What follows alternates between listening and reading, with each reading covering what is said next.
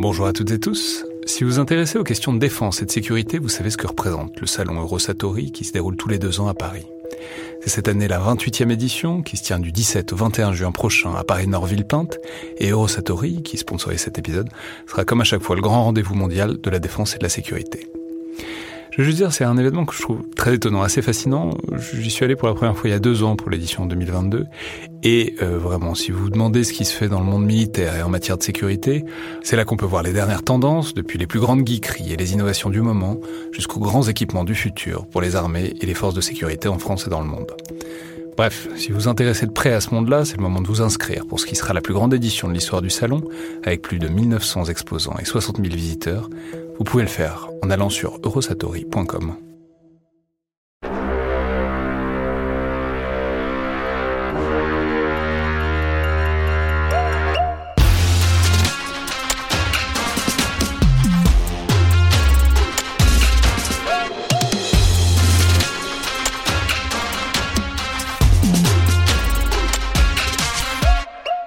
à toutes et tous et bienvenue dans le Collimateur, le podcast de l'Institut de recherche stratégique de l'école militaire, l'IRSEM, consacré aux questions de défense et aux conflits armés. Je suis Alexandre Jublin et aujourd'hui pour parler des sanctions économiques en politique internationale, de leur efficacité stratégique et de leurs limites, j'ai le plaisir de recevoir Agathe Demarais, directrice des prévisions mondiales de l'Economist Intelligence Unit, le centre de recherche du magazine The Economist.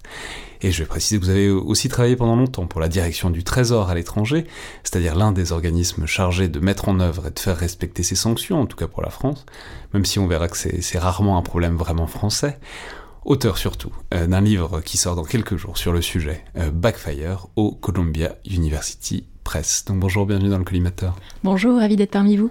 Alors, je vais commencer par dire que c'est évidemment un sujet qui est énormément d'actualité, parce qu'on va en reparler, mais c'est évidemment l'un des moyens de pression, euh, de choix des pays occidentaux sur la Russie, euh, depuis le début de l'invasion euh, en Ukraine en février, mais aussi depuis bien plus longtemps, et notamment depuis 2014 au moins, en réalité.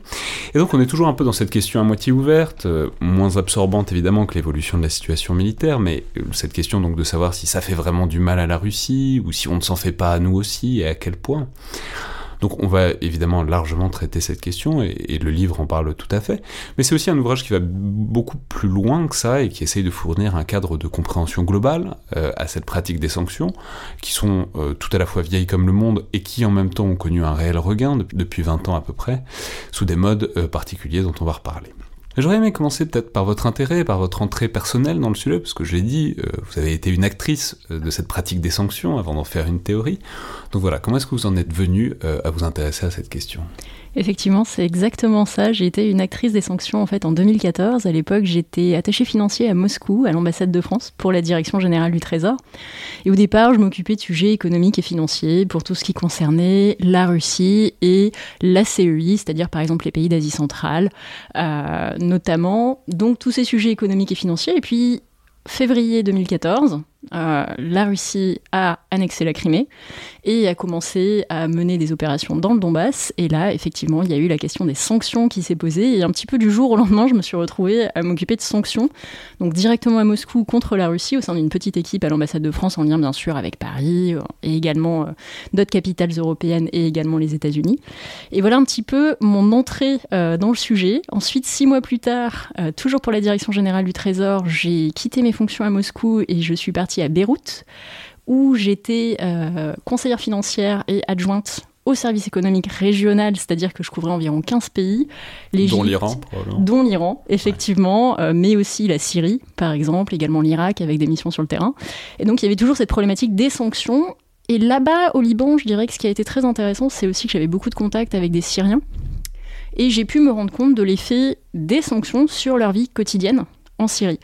Et l'idée du livre à l'époque avait déjà germé en fait de se dire que les sanctions n'ont pas que des effets sur les pays qu'elles sont supposées toucher ou qu'elles visent, mais également sur la population de ces pays. Également, on recevait un certain nombre d'entreprises européennes qui venaient de nous expliquer leurs difficultés avec les sanctions. C'est pas qu'elles voulaient pas les appliquer, c'est qu'elles avaient des questions, que les choses n'étaient pas claires, que c'était pas forcément évident. Et donc j'ai commencé à avoir cette idée que les sanctions avaient des effets secondaires sur la population des pays visés, sur les multinationales, sur les relations diplomatiques également entre les pays, puisque entre l'Union européenne et les États-Unis, aujourd'hui on a beaucoup d'unités. euh, pour ce qui concerne les sanctions contre la Russie, mais ça n'a pas toujours été le cas.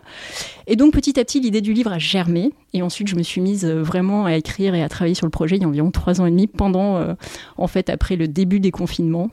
et voilà, mon livre va sortir dans quelques jours maintenant, et il traite exactement des effets secondaires des sanctions. Ouais, donc je, je, l'ai dit, c'est vraiment un livre qui fait une histoire de cette pratique des sanctions, parce qu'évidemment, il faut s'appuyer sur des cas d'espèces pour l'étudier de près. Alors, je comptais peut-être une quinzaine de cas qui sont vraiment approfondis et, analysés en détail dans le livre. Mais justement, pour commencer peut-être le, plus ancien de ces points de référence historique, c'est Napoléon, et c'est euh, le blocus continental sur l'Angleterre, donc euh, entre 1805-1806 et 1808-1810, euh, à la louche, parce que ça a l'inertie, tout ça. Mais je vais vous laisser le détailler, parce qu'en en fait, ça donne le ton d'une grande partie du livre, qui est de dire que il y a des problèmes et il y a des obstacles à la pratique des sanctions, et que parfois, assez souvent, en fait, ça finit par se retourner contre ceux qui les mettent en place. Donc voilà, comment est-ce que vous, en avez fait une sorte de, point de départ de, tout ça, ce blocus continental tout à fait. Alors en fait, quand on écrit un livre sur les sanctions, on est obligé de commencer un petit peu par l'histoire des sanctions. Et même s'il y a eu un cas en 432 avant Jésus-Christ, dans la Grèce antique, d'un blocus qui avait été imposé, en fait, un embargo qui avait été imposé sur une ville, euh, Mégaria, euh, après le kidnapping de trois femmes par Périclès. Enfin, Périclès avait imposé ce blocus. Le... Je crois que les, les, auditeurs n'ont pas forcément envie qu'on entre dans les détails de la guerre du Péloponnèse, parce que c'est, moi j'en serais ravi, mais c'est peut-être pas, c'est pas, le, pas le cœur de, de cible de, du podcast en général. Mais bon. Exactement, et donc je le mentionne dans le livre en fait, euh, juste en quelques lignes, mais vraiment le début des sanctions, ça va être 1806, euh, ce qu'on a appelé le blocus continental en fait, qui avait été imposé par Napoléon pendant les guerres napoléoniennes. Et l'idée du blocus continental était extrêmement simple, et en fait elle reflétait le fait qu'à l'époque les premières sanctions c'était vraiment des embargos commerciaux. L'idée du blocus, c'était que tous les bateaux britanniques ne pouvaient plus débarquer de marchandises ou de passagers dans tous les ports français ou contrôlés par la France à travers le monde. Et en fait, l'idée, c'était vraiment d'isoler le Royaume-Uni du reste du monde, euh, puisque le Royaume-Uni était euh, une énorme puissance commerciale à l'époque. Et donc ça, ça avait été euh, l'idée de Napoléon pour un petit peu affaiblir l'économie du Royaume-Uni. Donc on, voit vraiment la jeunesse des sanctions ici, puisque évidemment c'est ensuite des embargos qui vont être mis en place un petit peu de la même manière. Je suis sûre qu'on qu va en discuter contre Cuba par exemple ou la Corée du Nord ensuite. Mais comme vous le dites très bien, en fait, il y a eu un certain nombre de problèmes euh, le premier problème, en fait, ça a été que, euh, enfin, problème du point de vue de Napoléon, ça a été que les Anglais ont été excellents sans surprise, pour trouver des moyens de contourner en fait euh, cet embargo. D'une part, ils ont réorienté leur route commerciale vers l'Amérique du Nord. Donc ça, ça a été effectivement un coup dur quelque part pour l'Europe, puisqu'il y avait beaucoup de relations commerciales auparavant. Et soudain, les bateaux euh, britanniques se sont dit, bon, bah, on peut plus débarquer euh, en Europe continentale, enfin notamment en France, on va partir vers l'Amérique du Nord. Donc premier problème. Et le deuxième problème, c'est évidemment les commerçants anglais ont été particulièrement inventifs euh, pour trouver en fait des moyens de contourner ce blocus par le biais, par exemple, de contrebande. Et donc, ce blocus a alimenté à la fois une réorientation du commerce britannique vers l'Amérique du Nord et également le développement de routes de contrebande. Donc, effectivement, de ce point de vue, ça n'a pas été exactement une réussite. Et ce qu'on constate sur les chiffres, alors c'est difficile d'utiliser des statistiques de l'époque, mais ce qu'on constate, c'est qu'en fait, dans les cinq années euh, qui ont suivi l'imposition de ce blocus, le commerce en fait entre le Royaume-Uni et l'Europe continentale a augmenté ce qui peu euh, euh, n'était pas l'idée euh, l'idée au départ. Et en fait ce que cela illustre c'est vraiment que les embargos les sanctions ont des effets non seulement sur leurs cibles mais également sur d'autres euh, personnes, notamment les personnes qui les imposent. Et par exemple, les, euh, les commerçants français se plaignaient au fur et à mesure qu'ils n'arrivaient plus à trouver du sucre, du cacao, du café, qui étaient des produits qui auparavant étaient importés des colonies britanniques. Et donc au bout de quelques années, Napoléon a lâché, euh, l'affaire, il a jeté l'éponge et le blocus a été levé. Mais ça a été vraiment la, la jeunesse des sanctions et des embargos commerciaux tels qu'on les connaît aujourd'hui. Alors on va évidemment sauter euh, rapidement à travers l'histoire, mais un autre point de départ, peut-être plus contemporain, et qui montre peut-être aussi plus les, les limites en fait et les impasses euh, de ces blocus et de ces sanctions commerciales au sens large. On va voir qu'il y a d'autres modalités où ça marche mieux ponctuellement, mais c'est euh, peut-être Cuba et euh, le fait qu'à partir de la révolution cubaine, à partir du début des années 60, les États-Unis se mettent à faire un blocus commercial, un embargo commercial sur tous les produits cubains, avec l'idée que ça peut amener un changement de régime, que ça peut faire pression. Et bon, on voit que dans les faits, c'est pour le moins d'une efficacité limitée, cet embargo qui a commencé il y a plus d'un demi-siècle et qui, de fait, ne porte toujours pas particulièrement ses fruits. Quoi. Oui, exactement. En fait, l'embargo contre Cuba a commencé en 1960 euh, et à l'époque, ce qui s'était passé, c'est que les États-Unis avaient saisi un prétexte qui était la nationalisation par les autorités cubaines de trois raffineries pétrolières américaines. En fait, c'était vraiment un prétexte, parce que réellement, ce qui inquiétait euh, les autorités américaines, c'était bien d'avoir euh, un pays communiste à quelques dizaines de kilomètres des côtes de la Floride. Ça, ça posait évidemment un problème aux Américains dans le contexte de la guerre froide. En fait, ce qui était vraiment intéressant dans l'embargo américain qui a été imposé contre Cuba, c'est que en 1959, donc juste avant que cet embargo soit imposé, les États-Unis représentaient environ 75%, les trois quarts à peu près, des débouchés commerciaux pour Cuba. C'est-à-dire qu'environ les trois quarts des importations et des exportations cubaines allaient soit euh, vers les États-Unis, soit étaient en provenance euh, des États-Unis.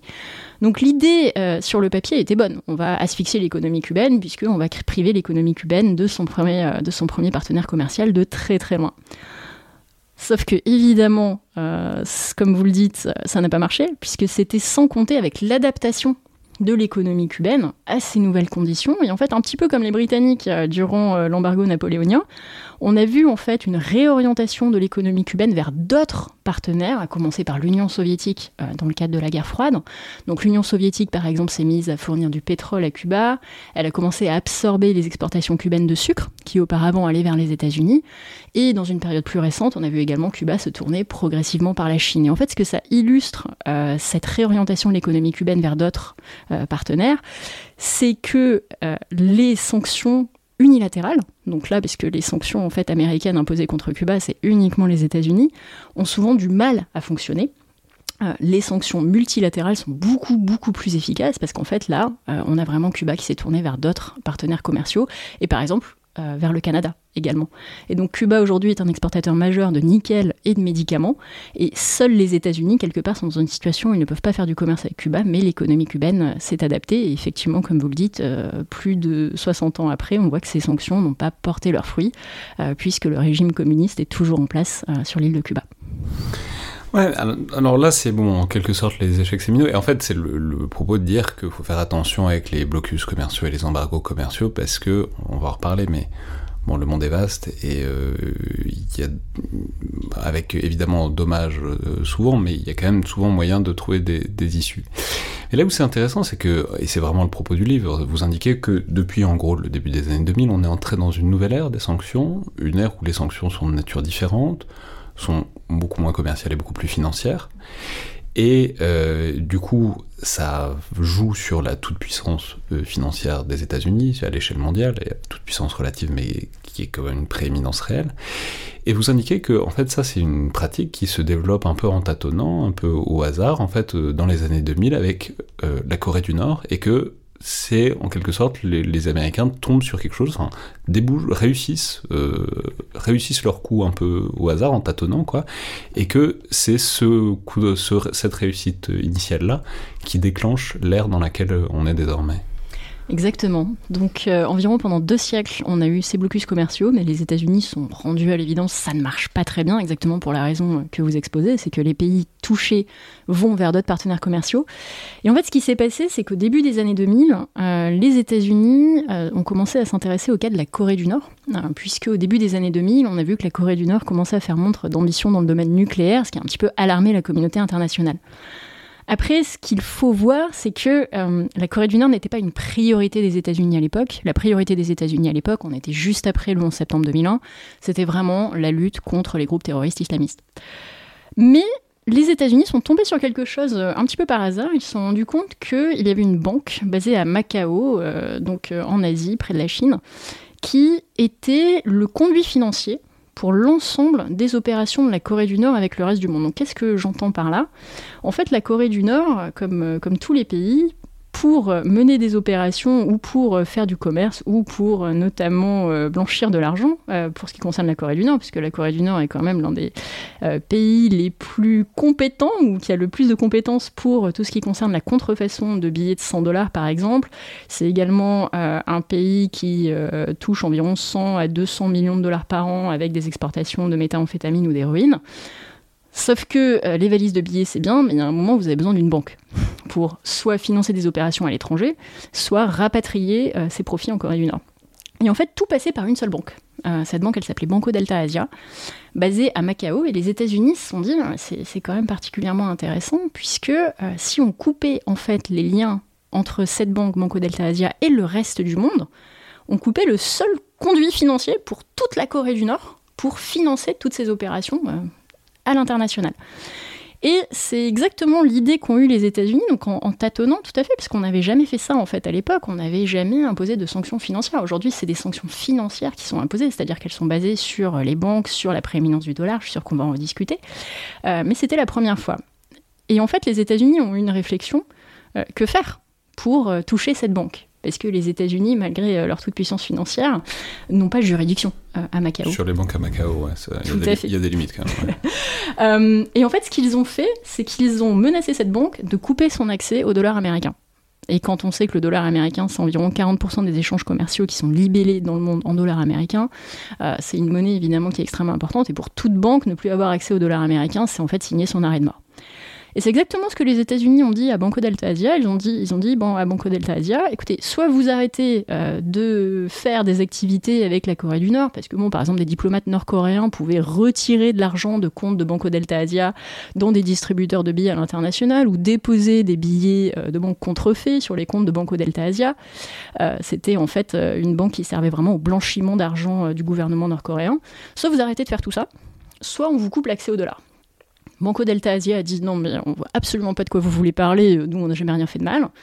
Et donc les États-Unis ont coupé l'accès de Banco Delta Asia au dollar. Et en fait, cette banque est devenue une banque paria, quelque part, qui était déjà euh, petite et opérée euh, sous le radar. Mais alors là, pour le coup, ça a été l'arrêt de mort euh, de Banco Delta Asia.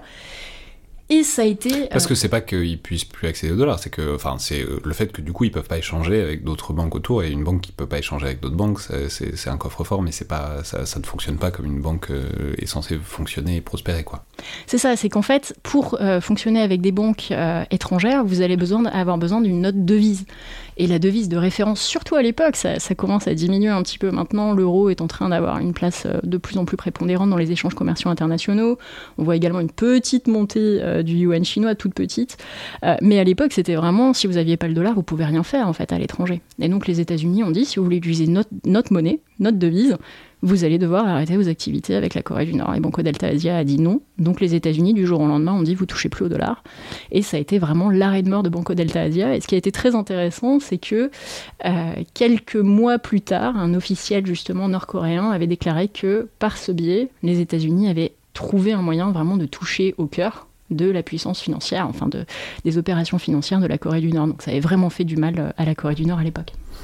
Et là, ce qui est fascinant, c'est qu'en fait, ça enclenche une espèce de continuum tout au long des années, notamment 2010, et qui est en plusieurs étapes. Alors, on va, on les faire parce que c'est, en fait, donc là, on parle de marché financier, etc., mais c'est, évidemment, on est en train de parler de sécurité de stratégie internationale parce que c'est euh, des outils, on en reparlera, mais ce sont des outils non militaires de coercition utilisés par les États-Unis et leurs alliés, surtout les États-Unis, contre des pays euh, considérés comme délinquants ou voyous. Quoi. Donc on, a l'air de parler de grande finance, mais on parle fondamentalement de stratégie et de politique internationale. Mais donc, justement, de ce point de vue-là, enfin, on a en quelque sorte le, club, des, le club des méchants, euh, en tout cas pour euh, le bloc occidental, donc euh, la Corée du Nord étant quand même en pole position à certains égards. Et puis ensuite, l'étape suivante, ça va être l'Iran, donc à la fin des années 2000, début des années 2010, c'est-à-dire la période voilà, du programme nucléaire iranien, euh, où le programme nucléaire iranien inquiète beaucoup, euh, partout. Et donc, mais alors le problème c'est que, évidemment, et vous le soulignez bien dans le livre, l'Iran c'est quand même pas la Corée du Nord, au sens où c'est grand, c'est quand même nettement plus connecté, et euh, surtout, contrairement aux Coréens, les Iraniens ont quand même beaucoup de choses qui intéressent le reste des pays du monde, et du coup c'était beaucoup plus compliqué. Il s'agissait pas de couper les Iraniens complètement des circuits, enfin du commerce mondial, c'était autre chose quoi c'était complètement autre chose en fait. Euh, puisque évidemment la Corée du Nord c'est une petite économie euh, qui fait pas grand chose, euh, qui ne pèse pas grand chose sur l'économie mondiale.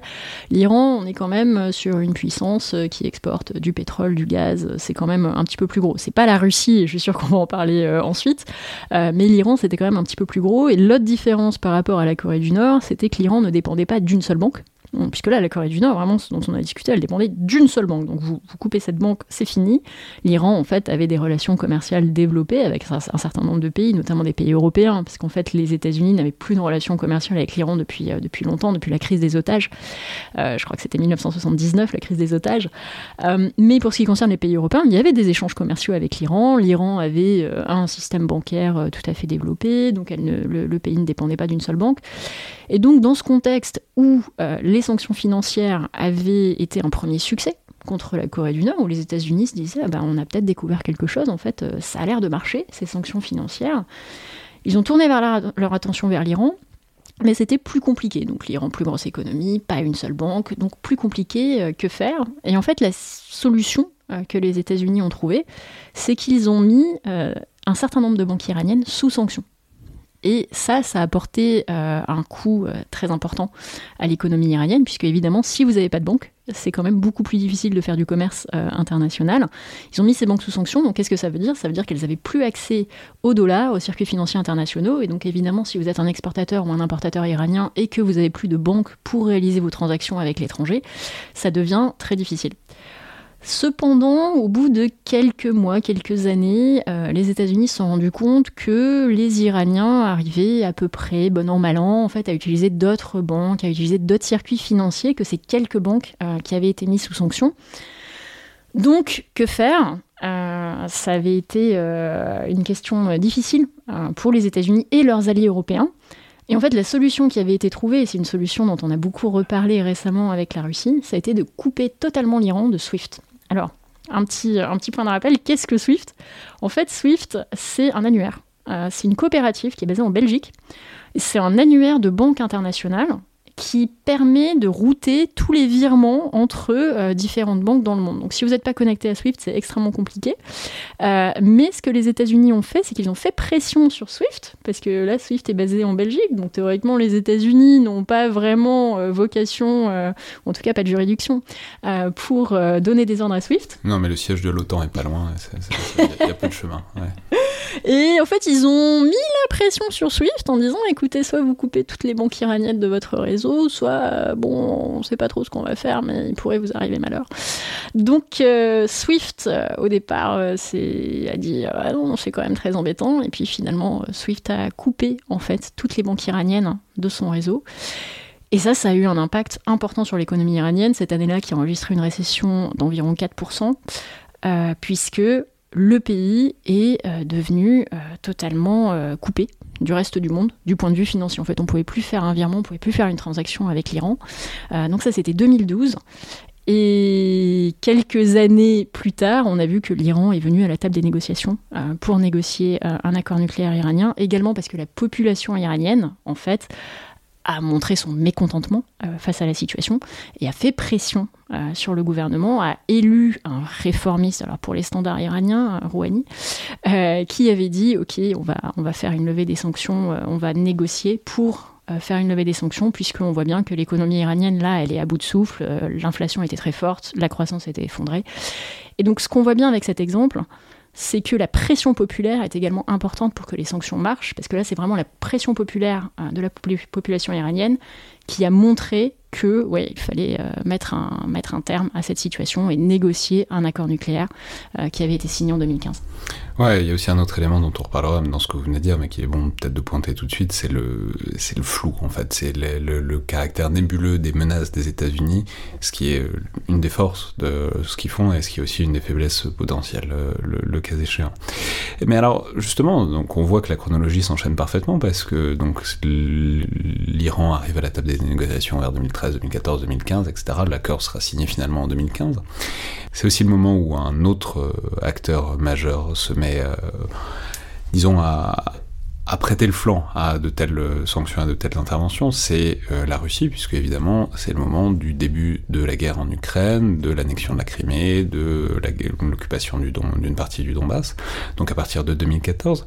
Mais là on voit que c'est la même chose, c'est-à-dire en quelque sorte on saute un pas à chaque fois. Là c'est la Russie, Et la Russie, c'est vraiment un très grand pays qui est déjà dans toutes les, instances internationales, mais qui en plus a une économie qui est quand même très très interconnectée et pas que dans les hydrocarbures, avec tout un tas de pays aussi bien européens que les États-Unis aussi d'ailleurs. Donc comment est-ce que euh, les États-Unis en vinrent à des sanctions et comment est-ce qu'ils s'y sont pris surtout? Alors effectivement, la Russie, c'était quand même beaucoup plus compliqué. C'est une autre paire de manches. Hein, parce que ce dont il faut se souvenir, c'est qu'à l'époque, la Russie faisait partie du G8, c'était un partenaire euh, économique important en fait pour tous les pays occidentaux, notamment les pays européens. Euh, c'était également un partenaire dans la lutte contre le terrorisme. En fait, euh, il y a huit ans, la Russie était absolument pas au banc des nations. Donc on est euh, sur autre chose quand même pour les Américains. La Russie était une puissance économique de premier plan, évidemment une puissance pétrolière, une puissance gazière. Et là, en fait, ce qui s'est passé, c'est qu'il y a eu un certain nombre de débats, parfois un petit peu houleux, puisque les États-Unis voulaient imposer des sanctions euh, très fortes contre la Russie, euh, notamment sur les exportations russes de gaz et de pétrole. Et l'Union européenne, en fait, on retrouve bien les débats qu'on a aujourd'hui. L'Union européenne disait attendez, attendez, attendez, pas si vite. Nous, le gaz et le pétrole russe, on en a quand même besoin pour notre économie. Sinon, on va rentrer en récession, ça va être un petit peu compliqué pour nous, donc il va falloir qu'on trouve un compromis. Avec toujours cette idée euh, qui était quand même importante dans le domaine de la diplomatie, de montrer un front uni en fait euh, contre la Russie. Donc c'était particulièrement important pour les États-Unis et pour l'Union européenne, malgré des dissensions euh, sur le chemin à emprunter, de montrer un front uni. Et en fait, ce qui s'est passé, c'est que contre la Russie, les États-Unis ont inventé un nouveau concept alors les puristes diraient que le concept avait été inventé euh, longtemps auparavant, mais réellement il a été mis en application contre la Russie pour la première fois. Ça a été ce qu'on appelle les sanctions sectorielles, c'est-à-dire des sanctions qui vont être imposées contre l'ensemble des entreprises d'un secteur d'activité particulier. Et pour ce qui concerne la Russie, euh, les États-Unis notamment, ont visé les trois secteurs les plus importants pour l'économie russe. Le premier secteur étant évidemment le secteur énergétique, puisque euh, les, hydrocarbures représentent 30% du PIB russe, 50% des recettes fiscales et 60% des exportations. Le deuxième secteur, ça a été le secteur militaire, qui est évidemment extrêmement important pour la Russie, et les exportations de matériel militaire, qui sont également très importantes pour la Russie. Et le troisième secteur, ça a été le secteur financier. Et en fait, le calcul euh, des États-Unis, ça a été de couper l'ensemble de ces secteurs des circuits financiers internationaux, c'est-à-dire plus possible de lever des capitaux sur les marchés financiers internationaux. Et ça, par exemple, pour le secteur énergétique, c'est un problème, parce que financer des champs pétrogaziers qui coûtent quelques milliards de dollars si vous n'avez pas accès au marché de capitaux, c'est quand même très difficile. Et également de couper ces secteurs, à nouveau notamment le secteur énergétique, des technologies occidentales. Et en fait, ces mesures sont toujours en place aujourd'hui, c'est ça qui est extrêmement intéressant, et c'est probablement les mesures les plus puissantes contre la Russie, toutes ces mesures qui visent à asphyxier le secteur énergétique russe en le privant de financement et de technologie occidentale. Et ça, ça va poser un problème très important en fait au régime russe dans les années ou les décennies à venir, puisque un certain nombre de champs d'hydrocarbures russes arrivent aujourd'hui ce qu'on appelle à maturité, c'est-à-dire que leurs réserves s'épuisent, Or, si les réserves s'épuisent, il faut construire des nouveaux champs, mais construire des nouveaux champs sans technologie et sans financement, ça va être quand même très difficile. Donc évidemment, la Chine pourrait venir pour les financements, euh, mais pour ce qui concerne la technologie, la Chine ne l'a pas. Mais comment est-ce qu'ils le font, les États-Unis C'est-à-dire, oui, ok, on les coupe, mais c'est moins simple que de dire bah, cette banque est une paria ou que de dire euh, cette série de banques, on les déconnecte du système. Comment est-ce que concrètement les États-Unis ont pu s'y prendre pour imposer ces sanctions sectorielles, limitées, mais efficaces quand même. Alors en fait, réellement, et c'est là que c'est très intéressant et qu'on voit que les sanctions, c'est un sujet à la fois politique, diplomatique, mais également très technique et juridique, il y a des listes d'entreprises russes de chaque secteur euh, et ces entreprises russes de chaque secteur ne sont pas autorisées à lever des fonds sur les marchés de capitaux, par exemple américains, ou à obtenir. Euh, Mais il n'y a pas que les marchés, il n'y a pas que, que, Wall Street, et il y a pas, enfin il y a plein de places financières euh, dans le monde. Effectivement, mais pour utiliser le dollar, c'est plus possible. Et en fait, on en revient à la prééminence euh, du dollar américain et des circuits financiers américains. D'une part, même s'il n'y a pas que Wall Street, lever des capitaux en dollars, c'est plus possible. Et par ailleurs, on en arrive à un point qui est très intéressant, euh, qui s'appelle l'over-compliance d'un certain nombre de banques, notamment européennes, qui ont peur en fait du gendarme américain. Euh, puisque BNP Paribas, par exemple, a eu une amende de près de 9 milliards de dollars hein, aux États-Unis. Donc ça, c'est resté dans toutes les mémoires. Et un certain nombre de banques, notamment européennes, préfèrent aller plus loin dans l'application des sanctions. Également parce qu'il y a ce doute euh, dont vous parliez, en fait, les sanctions, il y a des fois, on ne sait pas très bien ce qu'elles couvrent, ce qu'elles ne couvrent pas, ce qui est possible de faire, ce qui n'est pas possible de faire. Euh, et on peut se dire que les États-Unis, euh, à dessein, entretiennent ce doute également, puisque ça sert tout à fait leurs intérêts de rendre les sanctions encore plus puissantes. Et cette peur du gendarme américain fait qu'un certain nombre de banques internationales, plutôt que prendre le moindre risque, si elles voient par exemple Iran écrit quelque part pour un transfert, c'est fini dans un certain nombre de cas. Et là, avec la Russie, c'est un petit peu pareil. Et donc les États-Unis jouent sur cette puissance financière pour imposer des sanctions internationales. Certes, il y a d'autres marchés de capitaux, mais toutes les banques, notamment européennes, ont besoin d'avoir accès au marché de capitaux américains. Et elles veulent surtout pas, mais alors surtout pas, se mettre les autorités américaines à dos. Mais c'est intéressant parce que là, on entre dans le domaine de ce que vous appelez, enfin, ce qu'on appelle en général les sanctions secondaires. C'est-à-dire, c'est pas directement sanctionner les entreprises, parce que c'est possible, mais il y a toujours des moyens de détourner, c'est sanctionner les banques qui, même n'étant pas américaines, pourraient aider euh, les, entreprises russes ou iraniennes à contourner euh, les sanctions qui leur sont imposées. Et c'est vraiment, voilà, c'est vraiment la menace de la sanction et du bâton américain à moyen et à long terme qui force. Euh, enfin, en fait, ce que vous indiquez, c'est que ces sanctions-là, elles fonctionnent sur l'overcompliance des, des banques beaucoup plus que sur les sanctions directes, c'est-à-dire sur la peur et le caractère nébuleux euh, des, mesures que pourraient prendre les États-Unis contre ces entreprises, enfin, contre ces banques, beaucoup plus que sur leur capacité à vraiment débrancher directement euh, les pays euh, qui veulent sanctionner. Oui, exactement. Alors en fait, il y a deux types de sanctions américaines, il y a les sanctions primaires et les sanctions secondaires. Les sanctions primaires, en théorie, enfin vraiment, ne s'appliquent que aux entreprises américaines ou aux citoyens américains. Ça, c'est quand même particulièrement important. Et ces entreprises et ces citoyens américains partout dans le monde n'ont pas le droit d'avoir des relations, de faire du business avec des entités, donc par exemple iraniennes, russes, nord-coréennes, qui sont sous sanctions. Mais c'est parce que c'est là que les États-Unis ont juridiction, quoi. C'est simple, les États-Unis sont quand même à l'heure actuelle pas euh, les gendarmes du monde tout à fait, donc en fait ils ont juridiction sur les, sur les entreprises et les personnes qui sont, sont de nationalité américaine. Quoi. Exactement, tout comme les sanctions européennes ne s'appliquent que aux entités européennes et aux citoyens européens. Cependant, ce qui s'est passé euh, au cours des euh, décennies passées, et notamment avec l'Iran, c'est que les États-Unis ont inventé un nouveau concept qui s'appelle les sanctions secondaires américaines, dont on parle beaucoup dans les médias. Et en fait, ces sanctions secondaires, elles peuvent euh, toucher l'ensemble des entreprises dans le monde qui feraient du commerce avec des entités sous sanctions, donc par exemple iraniennes, russes. En fait, les États-Unis disent, vous devez faire un choix. Il n'y a pas de problème. Si vous voulez faire du business avec l'Iran ou avec la Corée du Nord, nous, ça nous, ça nous pose aucun souci.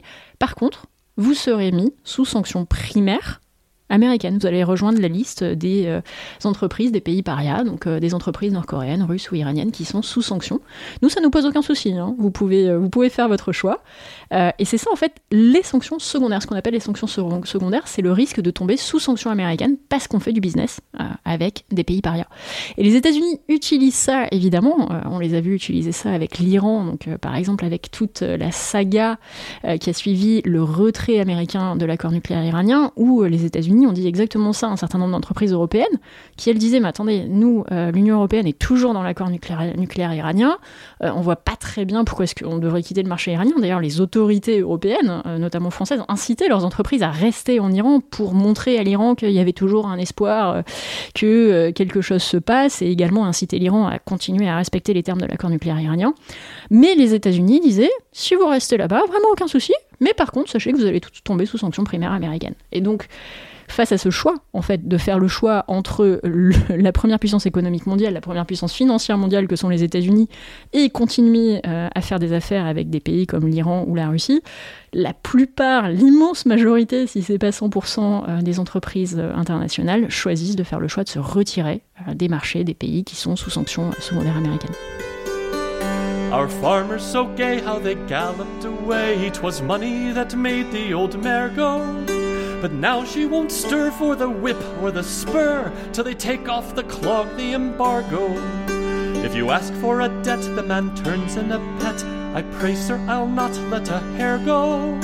If your officer comes, I shall put up my thumbs and clap on his breath an embargo. Thus Tommy destroys a part of our joys, yet will not let the beautiful fair go. They all will contrive to keep commerce alive. There's nothing they hate like embargo. Since rulers design to deprive us of wine, 'tis best that we now have a rare go. Then each to his post and see who will do most to knock out the blocks of embargo. Alors, ce qui est, très intéressant, c'est que si on dézoome un peu au-delà de là du mécanisme même, on, y reviendra évidemment, c'est que si on réfléchit à la place que ça prend en fait sur, euh, appelons ça l'échiquier, enfin ou le clavier stratégique américain, si on voit que l'intérêt euh, des sanctions, c'est que vous l'indiquez très bien dans le livre, ça occupe une place intéressante parce que centrale et euh, c'est assez indispensable en fait entre les déclarations où on peut crier très fort mais sans rien faire, en fait, ça intimide moyennement, jusqu'à euh, l'intervention militaire euh, directe ou indirecte. Mais entre les deux, bah, il y a une espèce de creux qui est nécessaire pour les États-Unis s'ils veulent continuer à avoir une main assez large sur les affaires du monde comme c'est le cas actuellement. Et en fait, les sanctions économiques et sanctions financières ont trouvé directement, ont occupé cette niche et euh, elles l'occupent assez massivement. Et en fait, c'est difficile de trouver des alternatives dans euh, ce, voilà, cette boîte à outils stratégique qui est absolument, et c'est cette séquence-là de la boîte à outils stratégique qui est absolument nécessaire pour les Américains. Exactement. En fait, si on regarde la boîte à outils stratégique, euh, par ordre euh, d'importance, on a les déclarations diplomatiques. Donc généralement, quand on fait une déclaration diplomatique et rien de plus, ça veut dire soit qu'on ne peut rien faire, soit qu'on ne veut rien faire. Ensuite, à l'autre extrême, vous avez l'intervention militaire. Mais entre les deux, il y a un vide. Et c'est vraiment ce vide que les sanctions financières comblent. Elles sont euh, en fait très utiles parce qu'elles montrent à la population euh, du pays qui va imposer les sanctions, donc notamment par exemple aux États-Unis, elles montrent à la population américaine que les autorités américaines font quelque chose. On va voir les gros titres sur les journaux, la Russie est mise sous sanctions, l'Iran est mis sous sanctions, euh, on s'occupe de tout, nous répondons aux crises du moment, le gendarme américain répond aux crises du moment. Et en fait, ce vide, vraiment, il n'y a que les sanctions qui peuvent le combler. Et c'est pour ça que les sanctions sont devenues extrêmement populaires. Et en fait, il y a également des études qui sont très intéressantes qui montrent que le législateur américain, enfin les membres du Congrès américain, lorsqu'ils imposent des sanctions, deviennent par ailleurs plus populaires euh, pour leur électorat, ce qui explique également une partie de la popularité des sanctions, parce que ça montre qu'on fait quelque chose sans euh, pour autant envoyer des troupes sur le terrain, ce qui évidemment un coût euh, à la fois humain et également politique très fort. Hmm. Et par ailleurs, ça a aussi un intérêt assez simple, c'est qu'en fait c'est assez léger. Enfin, c'est-à-dire, bon, on voit que c'est très compliqué, on va en reparler, ça, demande de plus en plus d'efforts parce que évidemment c'est un outil comme tous les outils, ça grossit avec le temps. Mais ce que vous indiquez aussi, c'est qu'en fait ça demande pas grand-chose, enfin ça demande beaucoup moins de moyens qu'un euh, effort militaire. Ça, il y a quelques dizaines de personnes dans des bureaux qui peuvent assez facilement mettre en place des organismes, enfin des mécanismes de sanctions financières, et que bon, bah, à tout prendre, c'est donc un outil qui coûte pas grand, pas, pas, très cher et qui peut rapporter beaucoup. Donc c'est de ce point de vue-là aussi que c'est intéressant. Exactement. En fait, euh, pour imposer des sanctions, euh, on peut faire ça avec des équipes euh, assez resserrées en une nuit et rapidement. Je pense que c'est quelque chose qui est assez important à voir, c'est que les sanctions peuvent être imposées très rapidement. Et donc à nouveau, on en revient à cette idée que ça montre à la population d'un pays considéré qu'on fait quelque chose. Également, comme vous le dites, les sanctions ne coûtent pas cher, en fait, notamment aux Américains, puisque on revient à la définition des sanctions dont on discutait tout à l'heure, ce sont des sanctions financières, c'est-à-dire que ce sont les banques qui sont supposées les mettre en œuvre. Et donc on a vu un changement euh, au cours des décennies passées, c'est que les banques sont devenues en fait les acteurs, les personnes qui mettent en œuvre la législation américaine, puisque ça va être ce qu'on appelle les équipes de compliance euh, en charge du risque pour les banques, qui ont pris de plus en plus de pouvoir au sein des établissements financiers et qui sont chargées de vérifier la conformité de chacune des transactions à euh, ce corpus de sanctions américaines qui est très très vaste. Hein. C'est euh, des dizaines de milliers de ce qu'on appelle des désignations euh, contre plusieurs dizaines de pays, environ 70 pays. et donc c'est une externalisation quelque part du coup des sanctions puisque ce sont les établissements financiers et également les entreprises qui vont être chargés de vérifier que toutes leurs opérations sont en conformité avec les sanctions américaines et également les sanctions européennes. Et donc ça présente un intérêt certain euh, pour les autorités américaines, puisque, en résumé, ça ne coûte pas cher, ça peut rapporter gros et c'est très rapide. Ouais, et en même temps, euh, ça coûte pas cher, ce que vous montrez euh, très bien, c'est qu'en fait, c'est pas si simple, et on va entrer dans le gros du sujet, c'est-à-dire c'est le fait que bah, il y a plein de problèmes et d'effets paradoxaux potentiels à, l'utilisation des sanctions. C'est le titre du livre qui, qui l'indique très bien dès le début. Donc backfire qu'on pourrait traduire, je sais pas, par retour de bâton ou quelque chose comme ça. C'est-à-dire, et c'est l'idée que, en fait, il y a plein de manières pour que, enfin, il y a plein de, manières dont l'histoire peut tourner qui font en sorte que, fait, ça, paradoxalement, ça a des effets euh, inverses à ceux qui sont, euh, qui sont escomptés, disons, en premier lieu. Et euh, le, premier, le premier lieu, enfin la, première de ces manières, c'est quand même le fait que les cibles euh, des, sanctions ont quand même pas mal d'options. Et ce que je disais tout à l'heure, c'est le monde est grand, il n'y a pas que les États-Unis non plus. Et euh, les pays sanctionnés peuvent aussi se tourner vers les compétiteurs stratégiques des États-Unis, qui sont par exemple la Chine ou la Russie, qui peuvent en tirer des bénéfices très substantiels. Vous indiquez notamment que vous travaillez notamment là-dessus le cas du Venezuela, qui est la cible de sanctions américaines à partir de 2019, ce qui handicape évidemment le Venezuela, mais qui paradoxalement profite euh, très très largement à la Russie. Exactement. En fait, c'est la dichotomie entre l'imposition des sanctions euh, à court terme et leurs effets à long terme, et qui est parfois pas totalement prise en compte. En fait, le Trésor américain a publié une offre d'emploi, je crois, il y a quelques semaines, pour justement se pencher sur ce sujet. C'est intéressant de voir que c'est un sujet qui n'était pas traité auparavant, parce que quand euh, les États-Unis imposent des sanctions, lorsqu'elles sont imposées, il n'y a aucune étude d'impact sur notamment leur impact à long terme et tous les changements, toute la recomposition du paysage économique mondial qu'elles vont entraîner. Alors le Venezuela est un exemple particulièrement intéressant puisque effectivement à la fin des années 2010, les États-Unis ont commencé à imposer des sanctions contre le Venezuela. Alors c'était quand même euh, plus simple que des sanctions contre la Russie, notamment parce que les alliés européens des Américains euh, n'avait pas trop d'intérêt économique au Venezuela, importait euh, très peu de, pétrole vénézuélien. Donc les États-Unis avaient les mains un petit peu plus libres. Mais en fait, ce qui s'est passé, c'est euh, que le pétrole vénézuélien est un pétrole particulièrement lourd, particulièrement visqueux. Et donc, quand les États-Unis ont imposé des sanctions qui empêchaient le Venezuela d'exporter son pétrole, le substitut pour ce pétrole vénézuélien particulièrement visqueux, en fait, c'était le pétrole russe. Euh, ce qu'on appelle le pétrole loural. Euh, et donc, euh, il y a eu en fait un mouvement, les traders de pétrole internationaux se sont tournés plutôt vers le, pétrole russe, et on a vu une montée du prix du pétrole russe, du baril de l'Oural, qui a en fait bénéficié qui a bénéficié à des sociétés russes qui étaient elles-mêmes sous sanctions. Donc ça, c'est un exemple particulièrement intéressant où on voit que les sanctions n'ont pas que un effet dans le pays qu'elles visent, elles vont avoir des effets, c'est un effet domino en fait, euh, à l'échelle mondiale, à l'échelle de la mondialisation, puisque toutes les économies sont interconnectées. Et donc on voit cet effet domino où au final les sanctions contre le Venezuela ont probablement bénéficié à la Russie et à des entités qui étaient elles-mêmes sous sanctions en Russie. Ouais, et ça c'est vrai, enfin vous le montrez très bien justement toujours au sujet de la Russie sur le fait que bah en fait ça a des conséquences sur des marchés mondiaux qui sont très problématiques, enfin qui peuvent être très problématiques si elles sont pas bien mesurées. Et ça, l'exemple que vous travaillez, c'est euh, notamment euh, des sanctions américaines en 2017 contre un, oligarque russe et euh, qui sont mal calculées, peut-être un peu légèrement émises, et qui finissent par créer une crise complètement mondiale sur le marché de l'aluminium, simplement à partir de quelques, sanctions, quoi, de viser une personne. En fait, les États-Unis réussissent à plonger le marché de l'aluminium, et donc l'aluminium autant dire que ça sert à un paquet de trucs, quoi, euh, en crise euh, totale. Tout à fait. En fait, ce qui s'était passé à l'époque, c'est que les États-Unis voulaient viser des oligarques proches du pouvoir russe.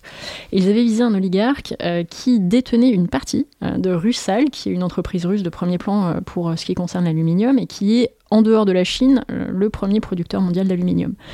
Et en fait, ces sanctions ont visé Russal, euh, mais comme vous le dites, euh, elles étaient peut-être pas extrêmement bien préparées, puisque ce qui s'est passé, c'est que du jour au lendemain, on a vu une flambée des cours de l'aluminium euh, qui s'est passée sur les marchés de l'aluminium internationaux, puisque évidemment, tous les traders d'aluminium ont dit non, mais on va avoir un petit problème, parce que si le premier producteur hors Chine d'aluminium ne peut plus nous fournir en aluminium, ça veut dire que par un effet domino, on va avoir tout un tas de problèmes pour des fonderies, pour la production d'aluminium, pour la production de voitures, parce que l'aluminium est quand même utilisé dans beaucoup de produits.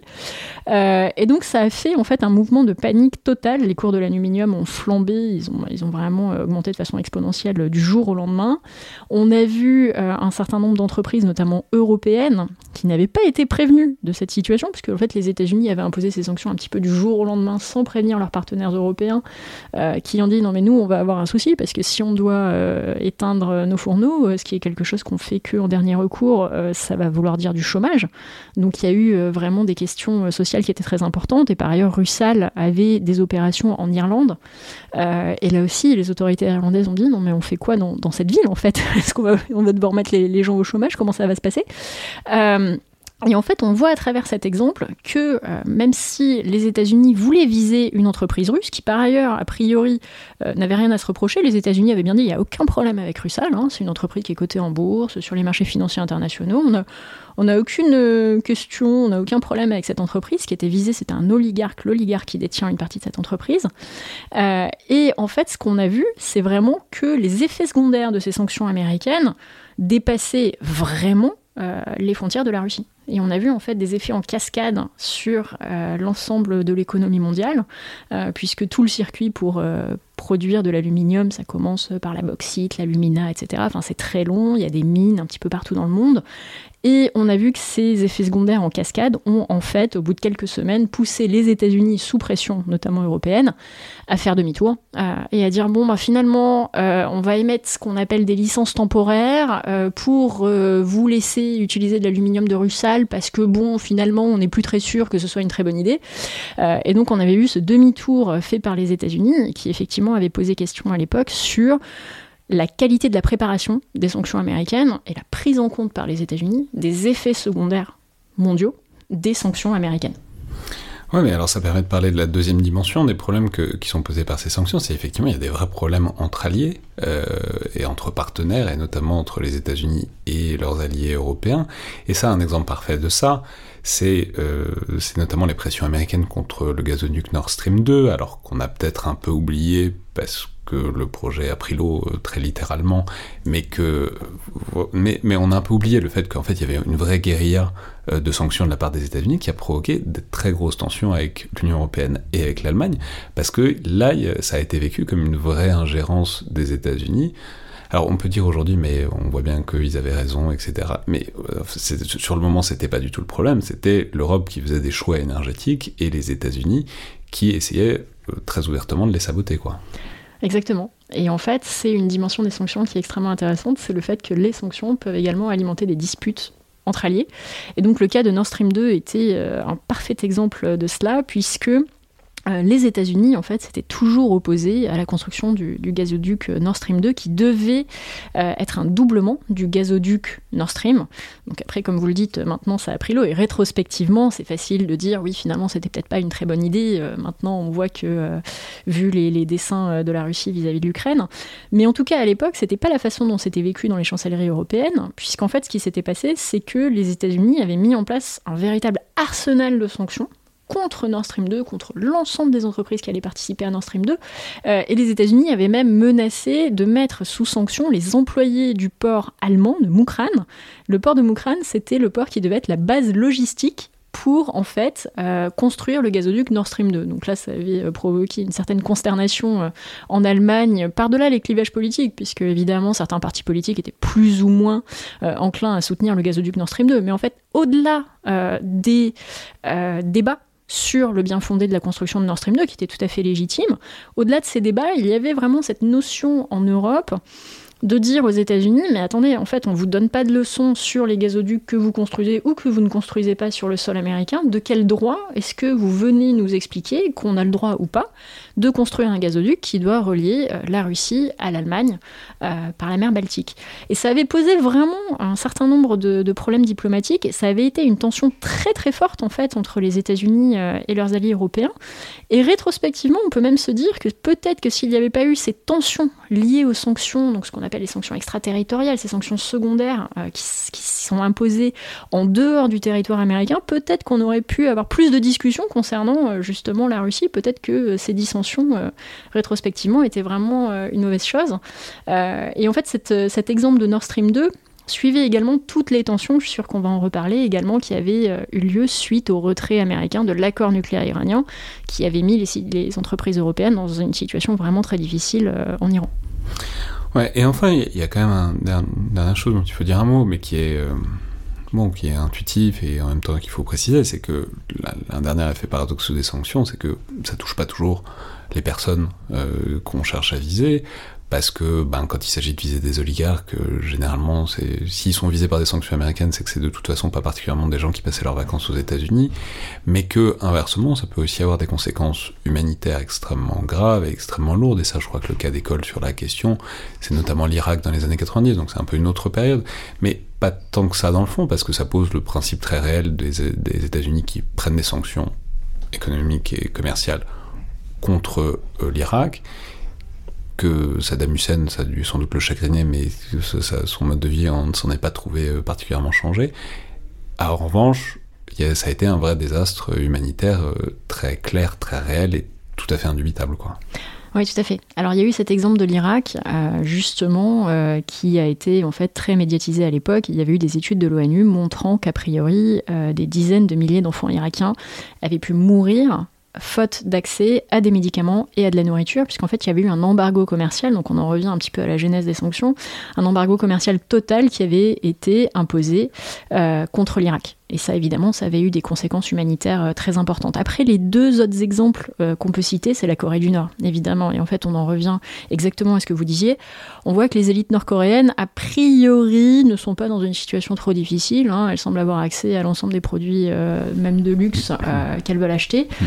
Dans Rappelez que Kim Jong-un est tout à fait un fan de NBA américaine, comme son père, Kim Jong-il, un fan de cinéma américain et qu'il semble pas que leur passion ait été entravée par, particulièrement par les sanctions américaines. Exactement. Et dans le même temps, en fait, ce que disent les humanitaires sur le terrain, c'est que les sanctions, euh, notamment par le fait de bloquer les mécanismes financiers, rendent difficile l'accès, par exemple, à des médicaments, à des soins. Mais après, c'est un débat qui est, qui est difficile, parce que si la Corée du Nord n'était pas sous sanctions, si elle n'était pas sous sanctions financières, est-ce qu'elle investirait plus dans le développement de sa population?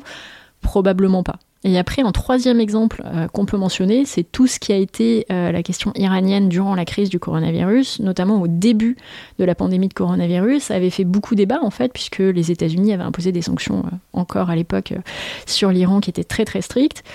Et il y avait eu beaucoup d'appels en fait aux États-Unis, notamment dans le, même dans le domaine médiatique, pour une levée temporaire des sanctions contre l'Iran, en se disant l'Iran à l'heure actuelle, euh, peine à avoir accès à des médicaments, à des masques, euh, à des produits qui sont importants pour lutter contre la crise de, coronavirus. Si on lève les sanctions, ça va avoir un effet magique, tout va très bien se passer. Mais en fait, ce que j'explique dans mon livre, c'est que les sanctions ont un effet structurel tel sur les économies qu'elles touchent, qu'une simple levée des sanctions n'aurait probablement pas aidé l'Iran, en fait. Parce que ce qui se passe, c'est qu'il y a les problèmes d'over-compliance dont on a déjà discuté. Même si les sanctions américaines venaient à être levées contre l'Iran du jour au lendemain, est-ce que euh, les entreprises internationales, est-ce que les banques accepteraient de faire des transactions avec l'Iran? C'est pas sûr.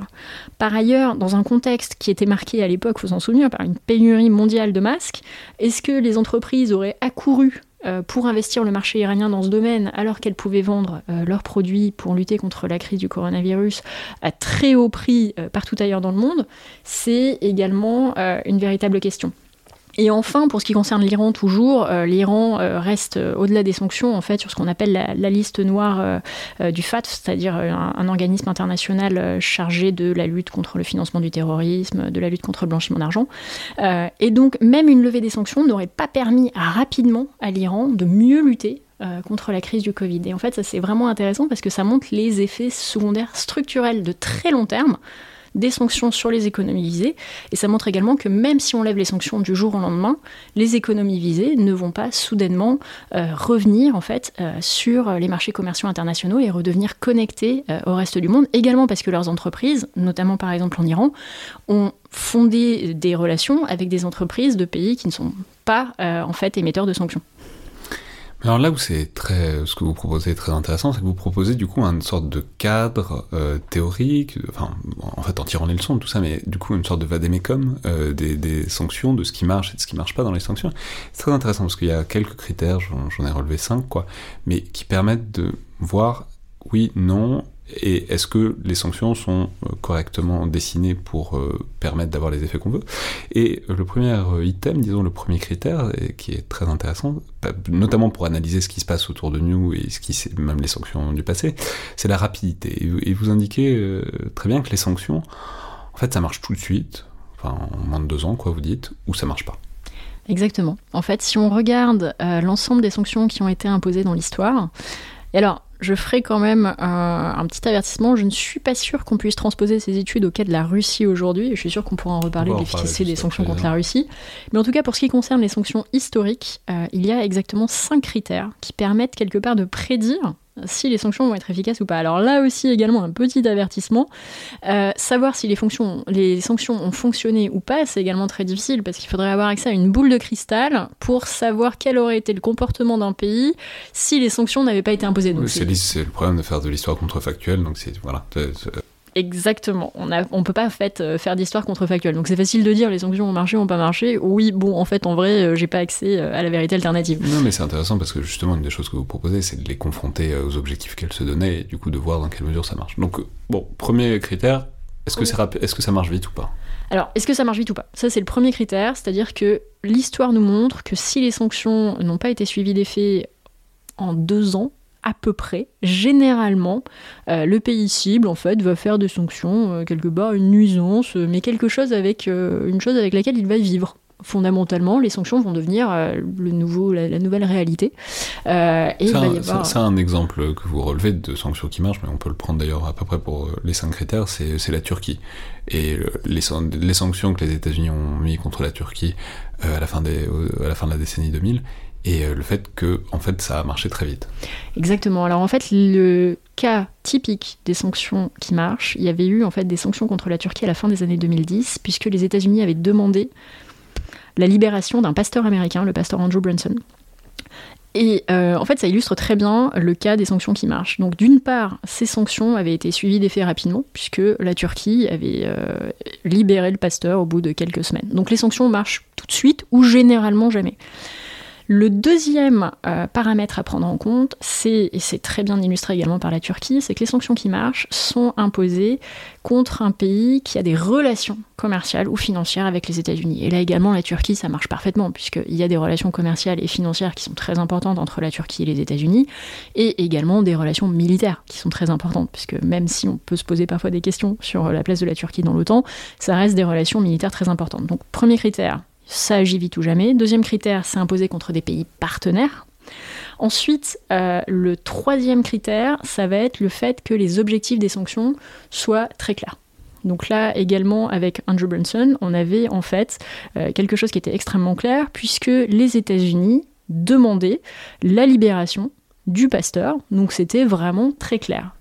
Et notamment ce que vous pointez, c'est faut pas que ce soit des trucs un peu nébuleux comme le changement de régime, l'évolution politique, etc. Parce que ça, ça marche mal. Faut voilà, faut un objectif euh, face auquel en plus on, peut mesurer après l'efficacité de la sanction. Exactement. Et puis par ailleurs, dire à un dictateur on veut un changement de régime, euh, il signerait son arrêt de mort. Donc généralement, ça va pas très bien marcher. Euh, dire à Kim Jong-un en Corée du Nord on veut que le régime change, bon. Lui, en fait, il, joue physiquement sa survie, réellement sa survie. Donc ça, ça ne marche quasiment jamais.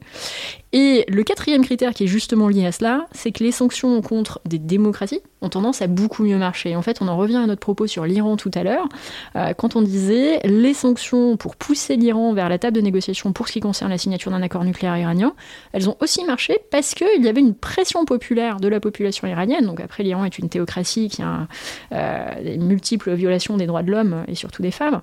Mais L'Iran a encore des élections présidentielles, effectivement, qui, euh, bon, il y aurait tout un tas de choses à dire sur euh, ces élections, mais les Iraniens avaient pu montrer que, oui, ils voulaient élire un candidat réformiste, Rouhani, qui avait proposé la levée des sanctions. Donc, à nouveau, le fait que ce soit imposé contre une démocratie, ça aide, puisqu'il y a cette pression populaire, notamment quand la population voit qu'il y a une inflation très forte liée aux sanctions. Et enfin, le cinquième facteur, c'est le fait que les sanctions sont beaucoup plus efficaces quand elles sont multilatérales c'est-à-dire quand elles sont imposées par l'ensemble euh, des pays dans le monde. Malheureusement, c'est extrêmement difficile parce que les sanctions multilatérales aujourd'hui, ça va être des sanctions imposées euh, dans le cadre de l'ONU. Donc avec la Russie et la Chine qui sont membres permanents du Conseil de sécurité de l'ONU, ça paraît peu probable. Mais on voit que les sanctions euh, les plus efficaces sont celles qui sont imposées vraiment dans un cadre multilatéral, aussi parce que c'est très difficile pour un pays de contourner un embargo qui va être imposé par l'ensemble euh, des pays du monde. Donc par exemple, l'embargo contre la Corée du Nord, il est imposé dans le cadre de l'ONU, c'est quand même plus difficile pour la Corée du Nord de tisser des liens avec d'autres pays pour contourner cet embargo. Et enfin, peut-être un, pas un dernier critère, mais un dernier facteur qui rejoint un peu celui qu'on disait sur euh, les objectifs, c'est le fait que vous soulignez que, en fait, souvent, mais ça, ça rejoint ce qu'on disait sur l'Iran juste avant, c'est le, fait que souvent, il n'y a pas de clarté sur euh, ce que, disons, une une compliance, enfin le, fait que le pays se, plie à ce qui lui est demandé, ce que ça amènerait euh, à court, à moyen et à long terme, et ce que vous appelez des sunset clauses, c'est-à-dire le fait que, bah, en fait, il y ait aussi une échelle pour euh, mesurer la réintégration d'un pays dans l'ordre international, et que, en fait, tant que ça c'est nébuleux, mais on en parlait tout à l'heure, le, caractère nébuleux fait entièrement partie de l'ensemble du process, mais que dans ce cas particulier là, le caractère nébuleux de euh, ce que ça pourrait amener des progrès, en fait, ça pose des problèmes pour l'ensemble des acteurs économiques, ce qui fait que, ça diminue aussi la motivation de ces pays à, euh, se plier à ce qu'on leur demande, parce qu'ils ne voient pas forcément très clairement ce qu'ils ont à y gagner euh, tout de suite. Exactement. Et en fait, on en revient à l'idée que les sanctions ont un impact structurel tel euh, sur les économies qui sont ciblées que parfois c'est difficile pour les pays de voir ce qu'ils ont à gagner à la levée des sanctions, notamment si les sanctions ont été en place pendant longtemps euh, et si les pays se sont adaptés euh, à ces sanctions. Et par ailleurs, il y a un excellent exemple qui était en fait lié au retrait américain de l'accord nucléaire, donc ça c'était Trump. Si on regardait ce qui était déclaré par Trump et ce qui était déclaré par l'administration américaine et ce qui était déclaré par le département d'État et ce qui était déclaré par le Trésor, on n'avait absolument pas un alignement quant à ce que l'Iran devait faire pour que les sanctions américaines qui avaient été réimposées puissent être relevées. Donc dans ce contexte, euh, si on se met en fait à la position, dans la position des autorités iraniennes, on ne sait pas exactement ce qu'on doit faire. Alors après, euh, les autorités iraniennes n'avaient probablement pas envie de le faire, mais dans tous les cas, on ne sait pas exactement ce qu'on doit faire pour que cette punition soit levée. Euh, donc c'est un petit peu comme un enfant quelque part. Si l'enfant ne sait pas ce qu'il doit faire pour que la punition soit levée, ça va être très difficile pour lui d'adapter son comportement pour que cette punition soit levée. Et en fait, c'est là qu'on en revient à l'idée que les sanctions les plus efficaces ont des objectifs très clairs, mais également, on en discutait tout à l'heure, si les sanctions, euh, si l'un des avantages des sanctions, c'est qu'elles peuvent être mises en place très rapidement, parfois cette mise en place très rapide ne permet pas d'édicter justement ces objectifs et ces conditions pour que les sanctions soient levées.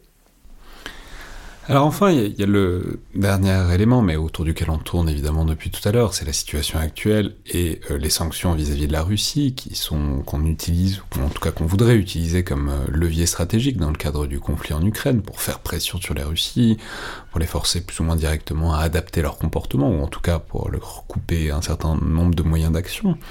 Donc euh, on va évidemment parler de ce qu'on peut en penser et des diagnostics qu'on peut faire, même si c'est très compliqué parce que bon, c'est quand même un peu du temps réel et pour des choses qui ont beaucoup d'inertie, l'économie d'un pays. Euh, mais là, un, un, premier problème qui apparaît en plus très clairement, c'est que en fait, c'est moins un outil décisif que ce qu'on pourrait penser, parce qu'on en parlait, mais en fait, on était déjà dans un régime global de sanctions vis-à-vis de la Russie, euh, notamment depuis 2014, et que donc, nécessairement, il y a moins de levier, il y a moins d'impact qu'un pays qui, d'un coup, serait frappé par un régime de sanctions. Là, on essaye de monter en puissance, et il y a, vraiment des choses qui sont faites, mais ça fait forcément un choc moins, fort qu'un pays qui, d'un coup, intègre euh, cette liste et se prend ses sanctions sur la tête. Alors effectivement, alors là, il y a vraiment beaucoup de choses à dire. La première chose, euh, je pense qu'il est important de garder en tête, c'est qu'aujourd'hui, la Russie a fait des statistiques une arme de guerre.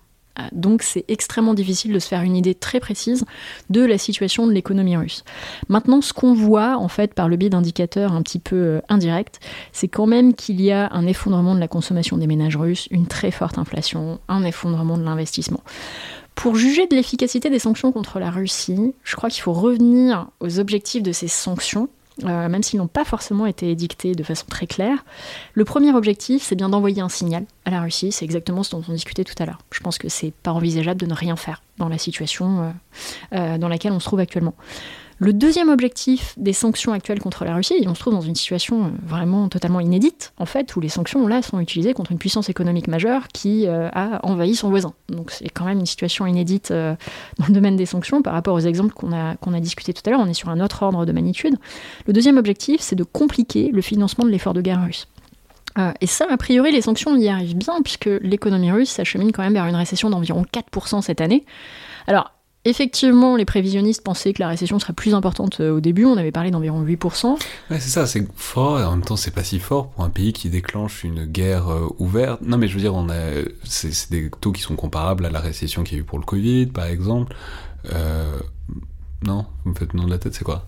Non, en fait, euh, si on regarde justement par comparaison internationale, c'est très important, une récession de 4% pour la Russie. En 2014, la Russie n'avait même pas enregistré une récession quand les premières sanctions ont été imposées.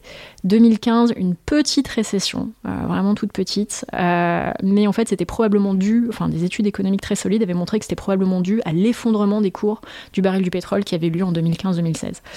Donc c'est quand même important. Crise du Covid, au plus fort de la crise du Covid, parce que c'est quand même difficile de faire des comparaisons entre les taux de récession entre nos économies développées et la Russie. Au plus fort de la crise du Covid 2020, la Russie a enregistré une récession d'environ 2%. Et si on en revient à l'Iran en 2012, lorsque l'Iran a été coupé de SWIFT, ça a été une récession inférieure à 4%. Donc là, si on va vers du 4% en Russie cette année, c'est quand même important.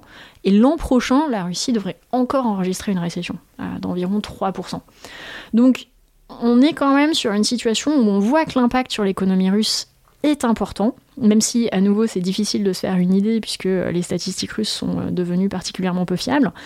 Mais en fait, je dirais que c'est pas le plus important. Euh, est-ce que l'économie russe va enregistrer une récession de 4, 5, 6% cette année et de combien l'an prochain?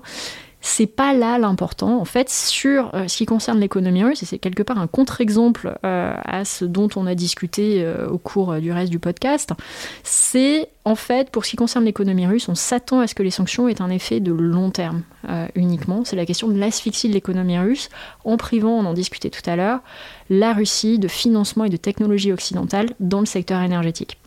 Donc même si on a des débats aujourd'hui sur l'efficacité à court terme euh, des sanctions contre la Russie, je crois que c'est très clair euh, dans la tête des, décideurs politiques que les sanctions contre la Russie ne pourront être efficaces qu'à long terme, en montrant en fait euh, à la Russie également que c'est une folie de continuer en Ukraine, compte tenu de ce que les sanctions vont entraîner pour l'économie russe. Oui, mais vous voyez le problème corollaire, c'est que du coup les motivations à un désengagement sont plus faibles. C'est-à-dire si, si l'idée c'est que ben, ça va vous coûter très cher pendant très longtemps, et ben euh, du coup il y a assez peu de motivation à changer tout de suite, parce que même s'ils changent tout de suite, ben, les effets seront de long terme, ou inversement, si euh, tout de suite et que du coup ça n'avait pas d'effet de long terme, ça validerait en quelque sorte euh, ce qui a été fait. Donc il y a une sorte de problème entre la menace, mais cette menace ne marche que si elle est menée à terme, quoi.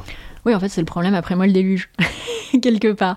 Mais si on en revient au deuxième objectif des sanctions, l'idée étant de compliquer le financement de l'effort de guerre russe, dans ce domaine-là, les sanctions ont quand même probablement un impact, puisqu'elles ont entraîné le gel d'environ la moitié des réserves de change de la Banque centrale de Russie, donc environ 300 milliards de dollars de réserves sont aujourd'hui gelées. Alors après, euh, on n'est pas trop inquiet quand même pour la Banque centrale de Russie, qui a encore accès à plus de 300 milliards de dollars, enfin l'équivalent dollars euh, de réserves, c'est-à-dire plus que les États-Unis quand même. Hein. Donc euh, la Russie euh, a de quoi voir venir. Mais ces réserves, elles vont probablement décroître au fur et à mesure. C'est-à-dire que là, la Russie vit vraiment sur ses stocks. C'est exactement pareil que pour les champs d'hydrocarbures. La Russie vit sur ses stocks. Donc compliquer cet effort de financement de la guerre et pousser euh, le pouvoir russe à faire des choix tout de suite parce que quand même, financer la guerre, c'est cher, mais également euh, financer des programmes sociaux pour la population, financer l'éducation, la santé, etc., c'est cher. Et à un moment où les ressources financières de la Russie sont contraintes et où la Russie ne va pas lever des fonds euh, sur les marchés de capitaux internationaux et où la Russie ne va pas non plus évidemment bénéficier euh, de fonds d'aide internationale, il y a un moment, il faudra faire des choix. Et donc le pari, c'est vraiment euh, de en fait pousser la Russie à faire ses choix et compliquer euh, le financement de l'effort de guerre. Et après, il y a toute la question technologique également avec les semi-conducteurs. Mais alors oui, justement, est-ce qu'on parce qu'on sait que donc il y a des problèmes de puces euh, électriques, plus généralement de semi-conducteurs pour la Russie, qui donc est privée du savoir-faire occidental et puis aussi euh, asiatique, non chinois, asiatique non chinois, quoi, notamment de Corée du Sud, de Taïwan, etc. Est-ce qu'on sait les effets euh, que ça fait sur leur capacité euh, militaire à moyen et à long terme? Parce qu'évidemment, à court terme, euh, des missiles, ils en ont encore quelques-uns probablement, mais c'est plutôt sur le renouvellement des stocks que ça va poser problème. Alors évidemment, euh, j'imagine qu'il y a des, personnes qui se penchent sur ces questions euh, et qui savent probablement beaucoup mieux euh, que nous. Mais ce qu'on sait, c'est que les missiles russes, les Iskander, les Kaliber, sont pleins en fait de semi-conducteurs, donc de micropuces électroniques de fabrication occidentale. parce qu'en fait, et j'en discute dans le livre, la question des semi-conducteurs est devenue centrale dans le domaine économique, et aujourd'hui, ce sont des entreprises américaines qui contrôlent la technologie pour construire des semi-conducteurs avancés, c'est-à-dire des semi-conducteurs qui sont plus petits que 14 nanomètres. 14 nanomètres, c'est moins que la fraction de largeur d'un cheveu. Je précise de la largeur d'un cheveu, puisque quand j'ai écrit le livre, mon éditeur m'a posé plusieurs fois la question et m'a demandé plusieurs fois de vérifier ça. Euh, et en fait, pour construire ces toutes petites puces, dont les missiles, mais pas que les missiles, hein, l'ensemble en fait euh, des, euh, des produits militaires sont pleins de semi-conducteurs, il y a besoin de technologie américaine. Ensuite, ces semi-conducteurs sont produits notamment euh, à Taïwan et en Corée du Sud. Et jusqu'à récemment, la Russie y avait accès. Mais là, maintenant, c'est complètement bloqué, en fait. Euh, il y a des mesures de contrôle à l'exportation euh, qui ont été mises en place par les autorités américaines. Et là aussi, en fait, l'idée, c'est que la Russie vit sur ses stocks, en tout cas de missiles, mais que progressivement, elle va avoir du mal euh, à refaire ses stocks justement par manque d'accès à ces semi-conducteurs. Et en fait, on sait que le pouvoir russe a fait euh, de l'accès aux semi-conducteurs une priorité absolue. Donc on peut tout à fait imaginer qu'il y aura euh, effectivement des routes de contrebande, des mesures pour essayer d'importer des semi-conducteurs étrangers sous le radar et en contrevenant aux mesures d'exportation, de contrôle à l'exportation américaine. Mais ça va quand même être très difficile pour la Russie. Donc les, les sanctions, en fait, c'est pas une seule mesure. C'est il y a une gradation ça fait effet sur le long terme, et tout cela est cumulatif. Puisque petit à petit, euh, toutes les sanctions euh, mises bout à bout vont quand même euh, poser un problème pour les autorités russes. Maintenant, évidemment, on ne s'attend pas à un effondrement de l'économie russe. C'est une question qu'on pose souvent. Non, l'économie russe ne va pas s'effondrer. La Russie sera toujours là. C'est un grand pays avec des habitants. et il y aura toujours une économie, mais probablement qui sera quand même beaucoup plus stagnante dans les années à venir que ce que cela aurait pu être. Mais inversement, la question c'est donc celle de, des motivations. Donc on a compris que bah, il faudrait leur proposer des choses. Euh, enfin, mais c'est compliqué de leur proposer des choses parce qu'on n'a pas énormément envie de les aider, euh, particulièrement en ce moment. Mais inversement, il y a aussi un risque, il y a un risque très réel en cas de sanctions euh, économiques, c'est l'escalade. Enfin, parce que c'est. Enfin, je veux dire, ils se font sanctionner, on ne peut pas attendre qu'il n'y ait pas de réponse. A priori, ils sont pas partis pour euh, obéir à ce qu'il leur est demandé. Donc, euh, il y a des exemples historiques de ça. Hein. On peut citer en 1917, ben voilà, il y a des sanctions économiques massives de l'Angleterre contre l'Allemagne enfin, contre l'Allemagne pendant la Première Guerre mondiale, et du coup, il se lance dans une euh, disons, fuite en avant euh, militaire, notamment en guerre au cargo américain. Bref, euh, en fait, ça pose la question de quelles sont les options qui restent au pouvoir russe. Et de ce point de vue-là, en fait, puisqu'il n'y a pas de manière pour les Russes de faire des sanctions dans l'autre sens, pour, si ce n'est par le gaz et le pétrole, mais ça, c'est un levier qui commence à être euh, un peu épuisé. En tout cas, c'est plus une menace aussi forte que ça l'était il y a quelques mois parce qu'ils ont, ils ont quand même bien avancé dans cette menace. Donc en fait, ça pose vraiment la question de est-ce que les sanctions économiques peuvent au contraire être un facteur d'escalade plutôt qu'un facteur de coercition, c'est-à-dire alors effectivement, les mesures de contre-sanctions qui peuvent être mises en place par la Russie, c'est tout ce qui concerne les exportations de gaz et de pétrole euh, vers l'Union européenne, notamment de gaz. Euh, et on voit que euh, ces mesures, donc parce que c'est bien la Russie qui a fermé le robinet du gaz, je crois qu'il faut le rappeler, et c'est bien la Russie qui est à l'origine de la crise énergétique qui est traversée aujourd'hui par l'ensemble des pays européens. On voit que pour la Russie, c'est un petit peu maintenant ou jamais. Euh, et que cette menace euh, qui est mise à exécution par la Russie, en fait, d'ici deux à trois ans, n'aura plus vraiment d'effet, puisque euh, l'Union européenne je crois, a compris que la Russie n'était pas un fournisseur fiable d'énergie. Il y avait des doutes avant et ça avait alimenté tous les débats sur Nord Stream 2. Je crois que maintenant c'est extrêmement clair. L'Union européenne cherche à se détourner de la Russie comme fournisseur d'énergie, donc par le biais d'un développement des énergies renouvelables, le développement de terminaux euh, de gaz naturel liquéfié, aussi le fait d'avoir des importations de gaz en provenance d'autres pays, donc on peut penser à la Norvège, à l'Algérie euh, notamment. Et donc cette menace pour euh, le pouvoir russe, c'est maintenant ou jamais pour euh, infliger des dommages en fait euh, aux économies européennes. Et comme vous le dites, pour le reste, euh, les options euh, de la Russie sont particulièrement limitées. Et là, quelque part, la Russie se tire une balle dans le pied parce qu'elle va se tourner vers la Chine, parce que c'est sa seule alternative pour ensuite exporter ses matières premières. Parce que la Russie, en fait, l'économie russe, c'est une économie d'extraction euh, des matières premières. On pense souvent à l'énergie, mais il y a aussi les métaux, l'or, les engrais. donc c'est quand même un certain nombre de choses. Mais la Chine va quand même garder en mémoire le fait que la Russie n'avait pas hésité à couper le robinet du gaz vers l'Union européenne euh, durant euh, la guerre en Ukraine, et donc la Chine va faire très attention à ne pas devenir trop dépendante, en fait, de ses importations de matières premières euh, russes. Après, pour en revenir à votre question initiale, la vraie question, et on en revient au débat qu'on avait, c'est qu'est-ce qu'on a d'autre comme outil? Parce que certes, on peut se dire que les sanctions, peut-être, vont mener à une escalade, mais si on retourne le problème différemment, qu'est-ce qu'on peut faire d'autre réellement. Enfin, une déclaration diplomatique dans le contexte actuel, ça paraît tout à fait inenvisageable. Et puis ça, on a déjà bien fait, hein, y a pas de souci. On, sait faire, mais ça, ça marche peu. Ça va pas beaucoup impressionner Vladimir Poutine, je crois que c'est assez clair. Une intervention militaire, ça paraît également euh, inenvisageable. Euh, il y avait eu des discussions sur euh, une no-fly zone de l'OTAN au début du conflit. Ces discussions paraissent un petit peu abandonnées. mais qu'est-ce qu'on a d'autre? En fait, on en revient un petit peu à la citation de Churchill sur la démocratie. c'est un régime, les, les démocraties euh, Churchill disait que c'était absolument abominable, mais c'est le moins pire euh, des régimes politiques euh, qu'on connaisse. Et en fait, là, les sanctions, c'est un petit peu la moins mauvaise, probablement, des réponses, à nouveau, parce qu'elles comblent ce vide entre les déclarations politiques qui ne vont pas impressionner le Kremlin et une intervention militaire qui paraît inenvisageable. En fait, pour l'instant, on n'a pas d'alternative. On ne sait pas quoi faire d'autre et quoi faire de mieux. Merci beaucoup, Agathe de. Merci beaucoup. Je rappelle donc le, titre du livre, Backfire, qui sera disponible dans quelques jours au Columbia University Press, je crois qu'il sort le 15 novembre. C'était donc le Collimateur, le podcast de l'Institut de recherche stratégique de l'école militaire. Je vous rappelle que toutes les remarques et commentaires sont les bienvenus par mail sur les réseaux sociaux de tout comme notes et appréciations sur les outils euh, dédiés de Apple Podcast ou de SoundCloud, ce qui fournit toujours des retours extrêmement appréciables. J'ai pas toujours le temps de répondre malheureusement aux messages et aux commentaires, mais ils sont vivement, enfin ils sont tout à fait vivement appréciés, euh, puisque ça aide aussi à la visibilité et à la diffusion du podcast. Merci à toutes et tous et à la prochaine fois.